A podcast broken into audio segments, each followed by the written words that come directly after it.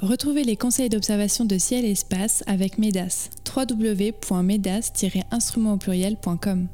Et accédez désormais à tous les anciens numéros de ciel et espace grâce à l'abonnement numérique. Pour en savoir plus, rendez-vous sur ciel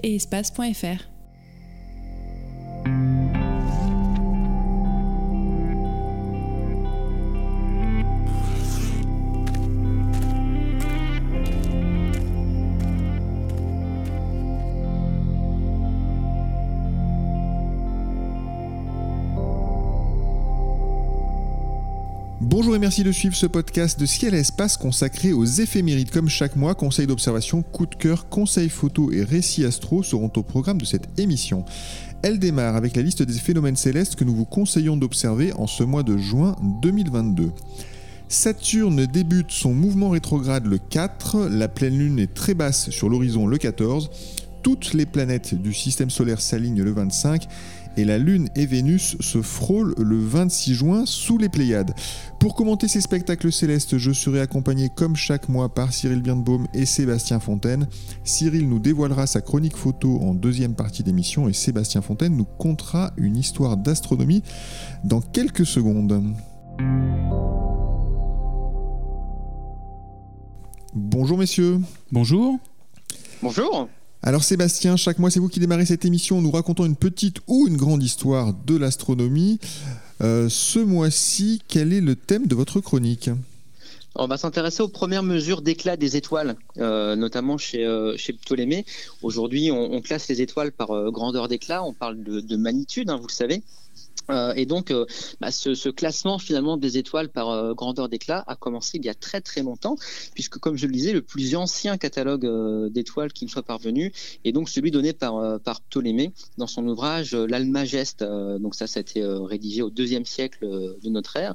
L'Almageste, hein, rappelez-vous, c'est cette espèce de grosse encyclopédie, on pourrait dire ça comme ça aujourd'hui, 13 volumes dans lesquels Ptolémée eh bien, compile tout le savoir scientifique grec euh, donc c'est vraiment une série d'ouvrages qui, euh, qui va faire autorité pendant euh, des siècles et même des, millénaires. Et donc Ptolémée, eh bien, sur la base d'observations antérieures, hein, il divise le ciel en 48 constellations et pas 88 comme aujourd'hui en 48 constellations euh, à, son époque. Et donc, il donne pour chaque étoile du catalogue euh, ses coordonnées et surtout sa grandeur, autrement dit, euh, son éclat. pour info, hein, le catalogue d'étoiles de Ptolémée en compte 1022. Là, il y a à peu près 1000 étoiles dans le catalogue de, Ptolémée. Hmm. Et donc, c'est lui, un hein, Ptolémée, qui va assigner finalement les grandeurs de 1 à 6, sachant que 1, ça vaut pour une étoile très brillante et 6, c'est pour l'étoile qui a un très faible éclat.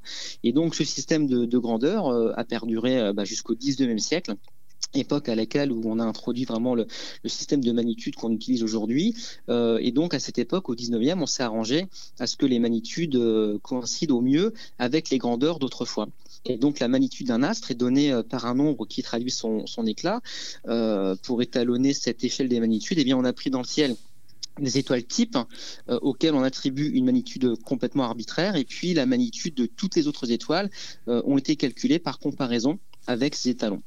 Donc pour faire clair, euh, à l'œil nu, donc on voit les étoiles jusqu'à la magnitude plus 6. une étoile très brillante comme Sirius a une magnitude négative, donc de moins 1 le Soleil, une magnitude de moins 27, hein, c'est euh, quelque chose d'extrêmement lumineux. Et puis Vénus, euh, à son maximum, a une magnitude de, moins, moins 4,3. Et puis bon, etc., etc. Et donc on constate avec une magnitude négative, eh bien, on a un astre extrêmement euh, brillant. Et euh, je vous rappelle qu'au-delà de la magnitude 6, eh bien, euh, l'œil ne suffit, plus pour, l'observation. Il faudra des jumelles, lunettes ou, télescopes pour récupérer un maximum de lumière. Et pour observer l'astre, hein, une paire de jumelles va vous mener jusqu'à des étoiles de magnitude plus 10. Et puis, donc, plus on aura une ouverture importante et plus on aura des, des magnitudes élevées, autrement dit des astres faibles d'éclat. Et ce qui est intéressant de noter, c'est que la loi mathématique hein, qui, lie les magnitudes à, l'intensité du rayonnement, c'est un logarithme décimal et il y a une raison euh, précise à cela. Hein. Euh, oui, alors le, truc surtout, c'est que ce qu'on peut garder en tête, c'est que une étoile de magnitude 1 euh, est deux fois et demi plus brillante qu'une étoile de, magnitude 2. Donc on a cette échelle logarithmique. Euh, et c'est vrai que quand on regarde un petit peu les, magnitudes, des fois on se demande mais comment ça a été établi? Et d'ailleurs, on, se rend compte que parfois on, a des magnitudes qui semblent ne, pas très convenir avec les observations anciennes. C'est aussi parce qu'on a des, des dont les magnitudes euh, varient de toute façon. Et puis euh, l'intégration des magnitudes négatives a été obligée justement à cause de ces, euh, logarithmiques. Hmm. Alors on commence, sur la, on commence cette liste des événements célestes avec Saturne. Sébastien, vous gardez la parole. La planète aux anneaux entame le 4 juin son mouvement rétrograde, c'est-à-dire qu'elle va faire un, demi-tour par rapport aux étoiles fixes. Est-ce que vous pouvez nous expliquer quelle est l'origine de ce phénomène? Oui, bah, c'est un petit peu comme pour Mars, on l'avait évoqué il y a quelques, épisodes. Euh, les planètes tournent autour du Soleil à des vitesses différentes. Hein. Plus on est proche du Soleil, plus ça tourne vite. Et donc, euh, dans, sa course autour du Soleil, eh bien, la Terre est amenée à, à doubler finalement euh, des planètes plus lentes, ce qui se passe avec toutes les planètes extérieures, donc Mars, Jupiter, Saturne, Uranus, etc. Et donc, dans le cas de Saturne, la conséquence, c'est que quand on, va doubler euh, cette planète, et eh bien dans le ciel, on va avoir l'illusion que la planète en question euh, part en arrière, un peu comme quand on est en voiture, euh, on est sur l'autoroute, on roule à 120 km/h, on double une voiture à 100 km/h, et bien quand on regarde le véhicule par rapport au décor, se trouve en arrière-plan, on peut se donner l'impression que la voiture que l'on double est en train de reculer. Euh, par rapport à nous. C'est exactement le même phénomène finalement euh, avec cette rétrogradation de, Saturne. Euh, la rétrogradation va durer plusieurs mois jusqu'en octobre et passé octobre 2022 eh bien Saturne dans le ciel reprendra la marche normale qui lui permettra de, continuer sa, traversée sa lente traversée du, zodiaque hmm. est-ce qu'on peut dire quelques mots sur la planète elle-même? Qu'est-ce qu'on voit de Saturne en ce moment dans une paire de jumelles? Oh, bah, dans une paire de jumelles, vraiment pas grand-chose. Euh, non, euh, vraiment, si vous pensez aux, anneaux, il va falloir euh, utiliser une lunette d'initiation pour les mettre en évidence. Mmh. à partir de 60 mm, 50 fois de grossissement, on commence à, à se convaincre que Saturne est entouré d'anneaux. Et puis, bien sûr, pour bien voir les anneaux, il va falloir euh, grossir et employer des, instruments plus, ouverts. Mais il n'empêche, ça c'est intéressant parce que euh, honnêtement aujourd'hui, je ne sais pas qui utilise encore une lunette de 60 mm, ça devient très rare.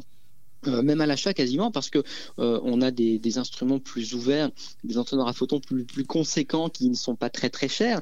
Mais pour tous ceux qui ont débuté l'astronomie il y a quelques décennies, eh bien euh, tout le monde commençait par l'observation à, la lunette de 60.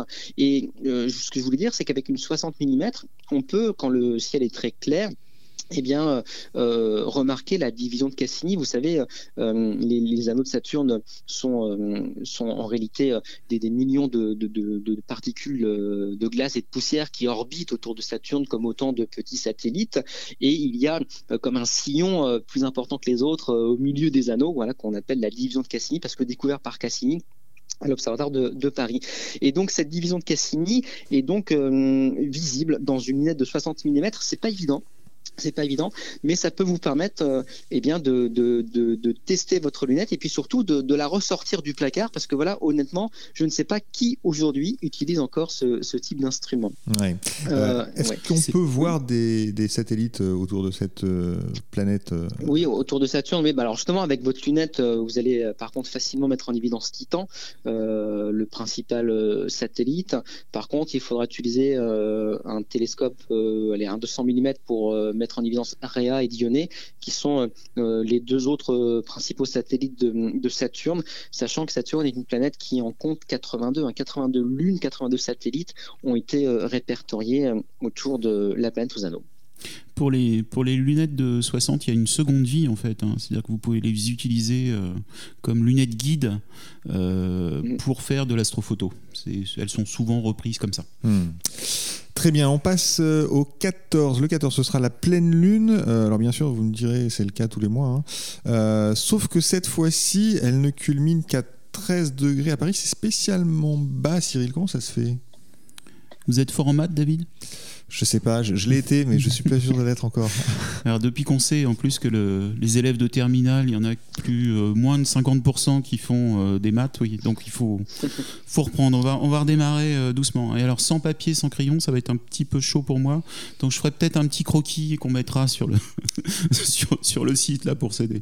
bon, mais juste avant de, d'expliquer ça, je vais vous raconter une anecdote qui m'est arrivée il y a quelques années en en arrivant en Suède. C'est-à-dire que c'était au moment de la nuit des, étoiles. Et en quittant Paris, en fait, je me souvenais très bien qu'on n'était pas loin du premier quartier.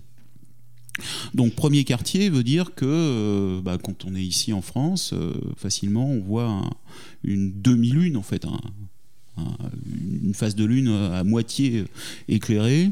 Euh, donc on fait un vendredi, samedi, dimanche, on fait la nuit des étoiles, beaucoup de public, etc. Et je pense que deux jours après, je me retrouve en Suède. Donc, qui dit en Suède dit euh, sur une altitude, une latitude beaucoup plus importante, donc euh, autour de 63-64 degrés de latitude nord, au lieu d'être à Paris à 48 degrés. Donc, c'est pas loin d'une quinzaine, vingtaine de degrés au-dessus. Et en fait, ce que je vais observer, il y a beaucoup de gens qui l'ont observé, les, premiers explorateurs l'ont observé euh, et ont été aussi surpris. C'est-à-dire que premier soir, donc j'arrive, il y a l'enthousiasme d'arriver, euh, de voir la belle famille, etc. Et euh, à un moment, bah, on sort dehors en se disant tiens, bon, je vais, regarder un peu les étoiles, normal, en espérant secrètement de voir une aurore boréale qui n'arrivera jamais en août, mais c'est pas grave, qui peut arriver, mais il y a peu de chance quand même. Euh, et à ce moment-là, pas de lune. Je cherche, il n'y a aucune lune. Je me dis, tiens, c'est bizarre quand même, parce que il me semblait qu'en quittant Paris il y a 2-3 jours, il y avait un premier quartier, donc il devrait y avoir la Lune. Bon. Et puis, euh, j'y pense pas, hein. je me dis qu'elle doit déjà être couchée, c'est pas un problème. quoi. Le lendemain, rebelote, là je regarde le ciel et toujours pas de Lune. Donc j'essaye de comprendre. Bon, bah oui, tiens, c'est bizarre, j'ai dû la rater, je fais pas très attention. Le surlendemain, encore pareil. Là, ça commence à être énervant. ça vous inquiète. ça m'inquiète. Je, je, connaissais euh, comme euh, comment Sébastien est fan de de Tintin, euh, je connaissais euh, on a volé les bijoux de la Castafiore, mais pas on a volé euh, la lune quoi. Tintin a volé la lune, je l'avais pas. Donc je comprends pas très bien et donc je prends comme tout le monde dans ces cas-là un ordinateur, Stellarium et je commence à regarder. Et en fait, ce qui se passait au mois d'août en, Suède, donc je pense tous les ans, c'est qu'à un moment en fait, bah, c'est pile le moment où la Lune est très très basse sur l'horizon. Elle est basse en plus euh, par rapport à la fois à l'écliptique, etc., les 6 degrés en dessous, etc. Ce qui fait que au final, ce mois-là, la Lune, bah, on la voit apparaître à la latitude où j'étais. On la voit apparaître peut-être 2-3 jours avant la pleine lune et disparaître deux trois jours après la pleine lune. Et ce qui est assez marrant, c'est que quand au moment de la pleine lune, eh ben, elle se lève, elle se couche quasiment euh, peut-être deux heures ou trois heures après. Enfin, ça va très très vite. Elle fait ploc ploc.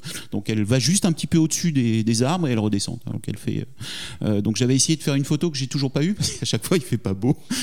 Mais un jour je l'aurai. C'est la Suède. Quand même, c'est la Suède. C'est la Suède en août quand même. donc ça marche pas à chaque fois.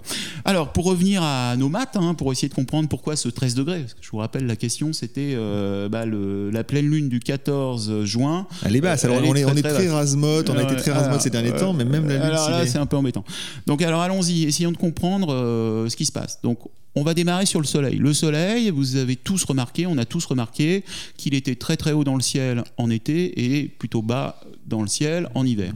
Alors, en fonction de la latitude, il n'est pas au même, à la même hauteur. Alors, sous nos latitudes, c'est-à-dire que si on est à Paris, alors je vais tout arrondir, ça va être plus simple, on va dire qu'on est à 48 degrés de latitude. Euh, pour savoir, en fait, la hauteur maximale du Soleil est minimale.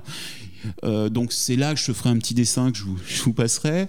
Mais en gros, il faut partir euh, donc de la latitude, c'est-à-dire de 80 degrés, donc la position de la polaire, moins la latitude, donc 90 moins 48, ça fait 42. Et à ce 42, vous allez plus ou moins rajouter ou soustraire donc euh, en fait l'inclinaison de la Terre, l'angle d'inclinaison de la Terre sur l'écliptique, donc qui correspond à 23 degrés. Donc ça veut dire 42 plus 23, ça fait exactement, je l'ai écrit, 65 degrés, faut pas me tromper. Donc ça veut dire que le soleil en été est au plus haut, donc au moment euh, du solstice, le 21 juin, il, est, il passe sous notre latitude parisienne à donc 65 degrés, et en plein hiver, il est au plus bas à 19 degrés. Ok. Maintenant la Lune. La Lune, eh ben, elle ne tourne pas sur le plan de l'écliptique en fait. Elle est par rapport à la Terre à plus ou moins 6 degrés. Donc il va falloir faire le 90 moins la latitude du lieu. Donc vous pouvez le faire chez vous. Donc pour nous ici Paris 48, 48. Euh, Donc 90 moins 48 plus ou moins 23 plus ou moins 6. Donc au final, eh ben, vous pouvez avoir une lune qui est au plus haut en hiver à 71 degrés, et on le voit bien l'hiver où euh, bah, de vos fenêtres, vous voyez bien qu'il y a la lune, mais il faut se pencher à travers la fenêtre de chez vous pour la voir quasiment au zénith, très très haute dans le ciel. Et, euh, bah, en été, et entre autres en juin, là, ce 14 juin, elle sera pile à 42, donc les 90 moins 48, 42 moins 23 degrés, 19, moins 6. Là, on entend le bruit du compte est bon. Là, je ne sais pas si vous savez. Ding ding dong, ding ding dong, et on arrive à 13 degrés. C'est magnifique, 13 mais c'est une démonstration radiophonique exceptionnelle. je crois qu'il manque un dessin. Je suis désolé. Mais non, mais on a tout, on a tout surtout que j'espère que les gens qui sont dans leur voiture à écouter les podcasts n'ont pas eu un accident. Donc, euh, mais merci. Non, mais c'était, c'était la question et euh, vous avez répondu avec brio euh, sur ce 13 Donc, degrés. aller en Suède ou explorer des mondes à des latitudes très importantes, il y a des, il y a des surprises dans le ciel. D'accord on comprend que effectivement, donc 13 degrés à Paris, ça veut dire que clairement en Suède, elle ne se lève pas. Elle ne se lève pas, oui, c'est ça. Il suffit que vous soyez en latitude 13 degrés au-dessus, plus au nord, et elle ne se lèvera pas. Et elle ne se lèvera pas. Très bien, on a appris quelque chose en écoutant ces événements, mais c'est le but. Hein. D'ailleurs, c'est pour ça qu'on continue à les faire, c'est pour continuer à apprendre des choses. Merci Cyril. Euh, le 25 au matin, tout le système solaire sera visible dans le ciel. Enfin, le système solaire euh, des planètes visibles à l'œil nu. Sébastien, c'est à voir quand même. Ça décrivez-nous le phénomène. Oui, alors c'est vrai. Je, je, pense même que pour euh, cette année, c'est euh, bah, l'événement pour moi le, plus attendu. C'est pas forcément la plus belle observation, mais c'est vrai que c'est rare d'avoir euh, toutes les planètes et en plus dans le bon ordre. C'est le loto dans le dans le bon ordre, puisque au matin du 25, en allant de, l'horizon euh, vers le, sud-sud-est, eh vous aurez donc Mercure, Vénus, Mars, Jupiter et, Saturne. Donc oui, le grand chelem, les cinq planètes visibles à l'œil nu. Alors attention, parce que euh, pour les observer, on n'a que deux, trois matins pour euh, tenter le coup. les planètes, pour certaines, sont extrêmement basses. Et là, je vais vous donner quelques informations. Pour le 25 à 5h30 du, matin, vous avez donc Saturne, bon bah qui sera haute, hein, qui va se lever à 1h du matin. Elle sera à 26 degrés de hauteur, euh, quasiment plein sud, euh, donc à, 5h30. Jupiter, elle, euh, se trouvera à 30 degrés de hauteur, donc ça descend déjà. Mars, 25 degrés, bon, ça reste tout à fait honnête. Vénus a déjà 9 degrés seulement à 5h, 5h30. Et puis Mercure, bah, toujours la petite polissonne qui se, est toujours à débusquer dans les lueurs d'un crépuscule du soir ou du matin, eh bien, elle ne sera qu'à 4 degrés de hauteur euh, à 5h30 le, 25. Mais c'est bien de, voir ces planètes, c'est bien aussi de se rappeler ce qu'est l'écliptique, euh, la trajectoire apparente euh, des planètes, et on verra que ces planètes sont quasiment toutes alignées. Et je me suis amusé, si vous tapez sur Internet, sur Google, alignement planétaire, et eh bien vous tombez sur des, des hordes de sites astrologiques et euh, il faut euh, tourner trois quatre pages sur Google pour euh, tomber sur des informations astronomiques. Donc faites travailler les moteurs de recherche et voilà mettez faites remonter les, les, les, notions astronomiques et pas ces épouvantables astrologies. Je ferme la parenthèse. moi, ce qui va m'intéresser le matin du, 25 et du 26 et du 27, c'est que la Lune va également s'inviter à la fête. Euh, la Lune euh, va se balader autour de Vénus et de, Mercure avec un croissant de, de, plus en plus fin. Et donc là aussi, ça, met, ça permettra de mettre en, en, évidence le rapide mouvement de la Lune et puis euh, ben voilà, de, voir aussi que cette Lune se trouve également de part et d'autre de l'écliptique parmi les, constellations du zodiaque. Hmm. Justement, le 26 vous l'avez dit, la Lune frôle Vénus. ça se passe, Cyril, sous les Pléiades. Est-ce que c'est, qu'il y a un horaire déjà pour profiter au mieux de ce spectacle? Est-ce qu'on peut tenter une photo avec ces trois euh, objets ou alors c'est un peu compliqué Non, non, c'est même euh, plutôt sympa à faire. Il faut juste un peu de courage quand même parce qu'il va falloir se lever vers euh, peut-être 4 heures, 4 heures du matin ou même avant pour être prêt entre 4 heures et 4 heures et demie.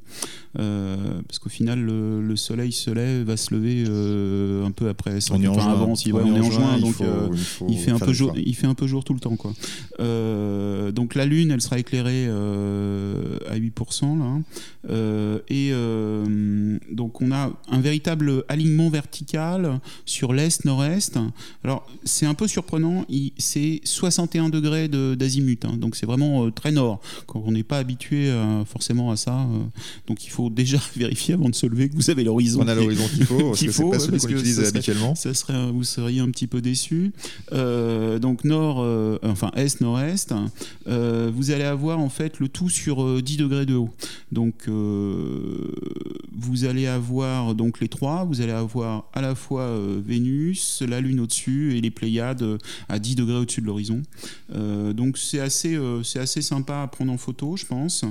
ça rentre dans un 100 mm, si vous voulez, les trois en même temps, avec l'horizon. Hein, parce que ce qui est amusant là, c'est d'avoir en ombre chinoise donc des arbres ou, des, toits de, des toits de maison. Enfin, il faut peaufiner, on va dire, on va dire le, le, cadrage.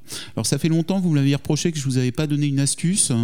Je vous en donne une très importante en fait, euh, sachant qu'il faut se lever peut-être à 3h30 ou 4h moins le quart euh, pour se préparer. Euh, mon conseil, là vraiment il faut s'en souvenir, c'est de bien regarder la météo la veille parce que s'il fait pas beau, c'est pas la peine de se lever. Super conseil. Regardez la météo, mettez pas le réveil pour rien. Oui, bah oui, oui, non mais c'est extrêmement intéressant. et si on a donc les conditions sont réunies, il fait beau, on a l'horizon qu'il faut, on a l'appareil photo qu'il faut, on pose combien de temps? Vous posez quelques secondes euh, euh, et, ça marche tranquille. C'est-à-dire que 3-4 euh, secondes, je pense que à 400 ISO, 500 ISO, avec un 100 mm ouvert à 4 ou 5-6 et, et, ça passe. ce qui va être rigolo, c'est que vous aller, enfin, plus vous allez faire des photos au début, il n'y aura pas encore les lueurs vraiment du jour. Et puis après, vous allez basculer euh, en heure bleue. Et quand c'est l'heure jaune, vous pouvez arrêter là. Par contre, euh, c'est mort là. Très bien. Et si vous avez une belle photo, n'hésitez pas à nous l'envoyer à l'adresse ouvert la nuit at cielespace.fr. Elle passera peut-être euh, dans le magazine. Alors c'est désormais, on enchaîne sur la photo. Hein. L'heure de votre chronique photo, Cyril, vous nous invitez chaque mois à réaliser une photo du ciel précise. Vous nous donnez des, des conseils. Et ce mois-ci, vous nous parler de, de, de... Des menus, des menus des appareils photo. Qui sont compliqués? Non, ils sont pas compliqués, mais on pense rarement à, les utiliser. Ah oui. Et, euh, et c'est vrai que donc là, c'est une, une, vraie astuce en fait euh, d'astrophotographe, on va dire. C'est que souvent l'appareil photo qu'on a euh, sert à la fois en, en, photo de famille, on va dire, ou photo de vacances, et aussi en photo d'astronomie. sauf que c'est pas les mêmes réglages. C'est-à-dire que souvent, on est en, mode complètement euh, automatique, le gros P programme, euh, on ne met pas, on touche à rien, ça marche, euh, les gamins peuvent l'utiliser, il n'y a pas de risque, etc. Et si on fait comme ça, bah, il y a un risque tout d'un coup on démarre une série de photos euh, d'astronomie en mode programme ou en mode euh, automatique aussi et qu'on rate pas mal de choses. Euh, il se trouve que sur les nouveaux appareils photo là, ils ont tous la possibilité d'en fait d'enregistrer des menus ou d'enregistrer certaines caractéristiques qui vous permet d'aller du mode classique de jour, on va dire, au mode enfin vos besoins nocturnes. donc première chose à faire, qui est assez euh, importante, je pense, euh, c'est de synchroniser l'horloge de l'appareil photo avec l'horloge, euh, bah, l'horloge atomique, c'est-à-dire l'horloge parlante hein, directement. Donc vous l'avez. alors je suppose que ça marche encore par téléphone, mais le plus simple c'est d'utiliser un site web. Vous tapez horloge parlante et vous synchronisez les deux par habitude, euh, moi je me mets tout de suite en temps universel, c'est-à-dire que je retire euh, deux heures, euh, donc si vous le faites en juin, je retire deux heures, ce qui permet en fait, si par hasard vous avez une étoile filante ou vous avez un phénomène, bah, d'être capable de l'associer à la bonne heure en temps universel, à la seconde près, parce que vous avez réglé votre appareil photo avec donc l'horloge atomique, en quelque sorte. faut savoir que ça vaut le coup de le refaire de temps en temps. C'est-à-dire que forcément votre appareil photo est moins précis Oui. que, l'horloge parlante. L'appareil photo dérive un petit peu. Il oui. peut dériver dans un sens ou dans l'autre, comme votre monde d'ailleurs. Euh, donc ça vaut le coup de le refaire de temps en temps, euh, ce, ce réglage. Alors, une fois que vous avez fait ça, en fait, vous avez différents types de menus. Il y a des menus rapides ou qui vous permettent en fait euh, d'associer tout de suite euh, les fonctions classiques, c'est-à-dire d'être en RAW, donc en, en- en photo brute, on va dire, euh, de vous mettre en manuel directement. Euh, et puis il y a d'autres menus un peu plus poussés qui vous donnent accès à des sous-menus très rapidement. Parce qu'en fait, plus les boîtiers sont sophistiqués, plus vous avez un tableau de bord euh, d'Airbus devant vous, avec des menus, des sous-menus, des trucs dans tous les sens. Et euh, bah, vous perdez énormément de temps à aller rechercher simplement l'intervallomètre ou euh, le fait de renommer des images. Donc le fait de pouvoir prendre directement les tâches qui vous intéressent et de les mettre dans un menu à vous sont ultra pratiques. Alors classiquement, dans ces menus, vous pouvez avoir la colorimétrie pour aller très très vite. Euh, alors, certains restent sur le petit soleil, classiquement. Moi, c'est vrai que je préfère être, me mettre, me caler sur 3500 Kelvin. Je trouve que c'est à peu près par rapport au site où je suis, ça donne les, les bonnes teintes et je Mm. m'embête pas, je le vois directement, c'est bien. Ce qui m'empêche pas d'ajuster après euh, sur, les sur les logiciels, mais ça vous donne à peu près euh, cette ambiance. Bon, sinon vous mettez sur Soleil, ça marche très bien aussi. Euh, avoir l'intervallomètre pas loin, c'est pratique aussi. C'est-à-dire que ça vous permet de faire des photos régulièrement en choisissant la durée, le temps de pause, l'intervallomètre. D'avoir aussi une autre fonction maintenant, c'est de démarrer, c'est dans les nouveaux boîtiers, vous pouvez démarrer votre boîtier à une heure donnée. Ça, c'est assez pratique aussi. C'est-à-dire que plus on vieillit, moins on a envie de se lever à On 4 se heures du matin. plus on a du mal à se lever. On délègue ça. Voilà, on délègue ça, c'est-à-dire que vous assurez que la météo est bonne, que votre boîtier est en sécurité, vous le planquez très très bien dans la pampa, et à ce moment-là, en fait, vous lui dites, bah, tu démarras à 4h12, et puis c'est parti. Ça marche très très bien, hein. ça marche même super bien. Vous l'avez testé. Je l'ai testé, ça marche. Alors, faut pas se gourer, c'est qu'il faut se souvenir que vous vous êtes mis en TU, en temps universel. Sur... Un- Il y a quand même quelques précautions à prendre. Oui. Euh, donc vous avez à la fois l'intervallomètre, euh, vous avez aussi un- une nou- nouvelle fonction qui est assez pratique, hein, qui vous permet de trier plus vite par la suite. C'est-à-dire que vous avez la possibilité de nommer les photos au départ. C'est-à-dire leur, leur ajuster, je ne sais pas si c'est euh, l'éclipse de, de lune ou si c'est euh, votre voyage à tel endroit. Elles peuvent, au lieu d'avoir euh, IMG euh, 2833 euh, enfin point JPEG, etc., vous allez avoir mes vacances à tel endroit ou étoile filante ou perséide, etc. Vous mettez un mot-clé qui vous permettra de, retrouver, de classer plus facilement. Ça, c'est assez pratique avec l'année, euh, etc. Euh, vous avez cette solution-là. Vous pouvez aussi rajouter des mots-clés directement au départ. C'est bien pratique aussi pour le tri euh, par la suite. Vous avez aussi, alors, moi j'ai un appareil qui me me permet en fait d'utiliser les anciens objectifs de la marque qui ne sont pas autofocus. Donc vous pouvez aussi associer les anciens objectifs, ce qui fait que dans les, spécificités de, de la photo, dans les exifs, vous allez pouvoir retrouver que vous avez utilisé un 35 mm à telle ouverture, ce qui vous permet de retrouver par la suite euh, bah, ce que vous avez fait comme photo et de pouvoir éventuellement vous corriger ou euh, d'associer certaines choses. Euh, et puis voilà, en gros, grosso modo, tout ce que vous pouvez faire, et c'est assez pratique d'utiliser ces menus. Vous gagnez un temps fou. euh, parce que maintenant, les euh, menus sont très compliqués. Sont très souvent. compliqués. Il y a beaucoup de choses. Merci Cyril pour ce conseil. Euh, Donc bien utiliser le menu de vos appareils photo.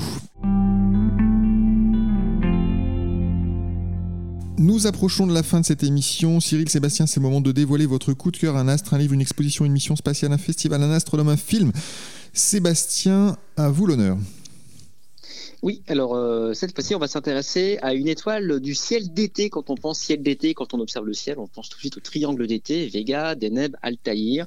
Et donc, on va s'intéresser un petit peu à la constellation de la Lyre et plus précisément à l'étoile Chéliac qui s'y trouve. Donc, l'étoile principale de cette constellation d'été, c'est Vega, bien sûr, je n'en parle pas. On s'intéresse à Chéliac. Alors, la lyre, rappelez-vous, c'est l'instrument de musique euh, de l'Antiquité, une espèce de harpe euh, euh, dressée dans le ciel avec les, cordes, les, les cordes pardon, de la harpe tendu euh, entre les étoiles euh, de la constellation qui forme une espèce de, quadrilatère. Et donc, une des quatre étoiles qui servent un petit peu de, borne à l'instrument de musique, eh bien, c'est Cheliac. Euh, pas très loin de, Cheliac, il y a l'étoile Sulafate. Et pour l'anecdote, si vous pointez votre télescope entre Cheliac et Sulafate, vous voyez apparaître la nébuleuse de la Lyre M57. Mais ce n'est pas le sujet de ma chronique. Moi, c'est bien de Cheliac dont je veux parler, donc cette étoile une étoile euh, qui se trouve à à peu près 1000 années-lumière de nous.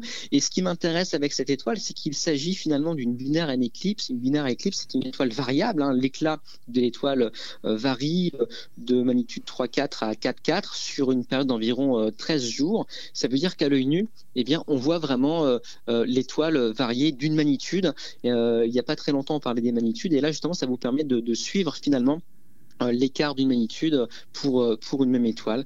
Donc euh, c'est un astre qui a été découvert au 19e siècle, 18e siècle même par, par l'anglais John Goodrich, qui était un fervent observateur d'étoiles variables et qui malheureusement, contrairement à monsieur David Fosé, ne pouvait pas écouter des Miss Roussos. À cette époque, Roussos ne chantait pas, mais surtout notre anglais John Goodrich était malentendant et donc il ne pouvait pas observer le ciel en musique. En tout cas, voilà, Cheliac, c'est une étoile assez intéressante Bien souvent, on se limite à son observation pour nous permettre de trouver M57, mais regardez Cheliac sur 13 jours, eh bien, vous la verrez euh, varier euh, d'une magnitude. Euh, merci, merci hein, Sébastien pour ce coup de cœur. Cyril, votre coup de cœur, j'espère que ce n'est pas des Miss Roussos. Non, non, non, non, c'est Enki Bilal. Ah bah oui, tout à fait différent. C'est un peu différent, c'est un monde futuriste. et il y a des clins d'œil à l'astro à chaque fois. Hein. C'est-à-dire que vous soyez dans la trilogie Nicopole ou le cycle des monstres, enfin les différents bandes dessinées qu'il a faites. Là. en fait, il se trouve qu'en ce moment, il y a une actualité autour de, de Bilal depuis, euh, bah, depuis mi-mars, hein, puisque euh, on a à la fois une exposition euh, de, tableaux originaux au Musée de l'Homme. donc où il vous reste une quinzaine de jours pour aller bah, les, les, voir. Et puis on a un, un troisième volume, alors qui ne sera pas une trilogie, là, puisqu'il a déjà annoncé 5, euh, euh, entre 5 et 10, 10 euh, livres, 10 hein, bandes dessinées, qui sont assez sympas à lire et qui sont, enfin, je trouve, un clin d'œil à un, papier que vous aviez fait il y a, il y a quelques mois euh, sur, le, sur le web, là, à Ciel Espace. Euh, je ne sais pas si vous vous souvenez, mais l'armée française avait lancé un programme de science-fiction pour anticiper les menaces et on avait eu euh, sur 600 candidatures une dizaine de, d'auteurs de, la littérature de science-fiction qui avaient été sélectionnés pour imaginer ces menaces futuristes. La Red Team. La Red Team, exactement. Et, ben, il se trouve que, alors, Enki Bilal ne doit pas, je crois pas qu'il soit dans la, je ne sais pas s'il avait mais je pense qu'il n'est pas dans la, la Red Team en tout cas. Euh, par contre, il a le, livre, ce troisième volume qui fait la suite aux deux autres, qui s'appelle Bug, euh, est assez intéressant. Euh, et il y a des dessins qui sont bah forcément qui sont des clins d'œil astronomiques. Il se trouve que le, le principal personnage est un astronaute qui rentre de mission et euh, il se trouve qu'en rentrant, bah, il y a un, problème technique, on va dire. Enfin, on ne sait pas trop ce qui se passe pour l'instant. Il y a une panne euh, Internet généralisée. Mais euh, alors, ça va plus loin que ça parce que c'est c'est toute la culture mondiale qui est complètement perdue. Toutes les données sont perdues. Et même vous, David, enfin, ou Sébastien, c'est-à-dire que si demain je vous demande, sans votre téléphone, de me donner mon numéro de téléphone, je pense que vous êtes mal barré. Et, réciproquement. Et pareil pour celui de vos enfants, je pense. Dommage. Donc, c'est plus dur. Il faut pas effacer euh, tout l'internet. Il ne faut pas tout, tout effacer d'un coup parce que c'est une catastrophe et euh, bah, le, le, monde n'a plus accès à aucune donnée. Et il se trouve que bah, pendant sa mission, il y a une sorte de petit bestiole, on va dire le bug là, qui est rentré dans euh, cette, ce personnage principal qui s'appelle Cameron Hobb et bah, il se trouve qu'il a des super pouvoirs. C'est il connaît tout. C'est Wikipedia lui-même, en fait, ce personnage. Et donc, forcément, toutes les puissances bah, veulent l'enlever parce qu'il connaît tout.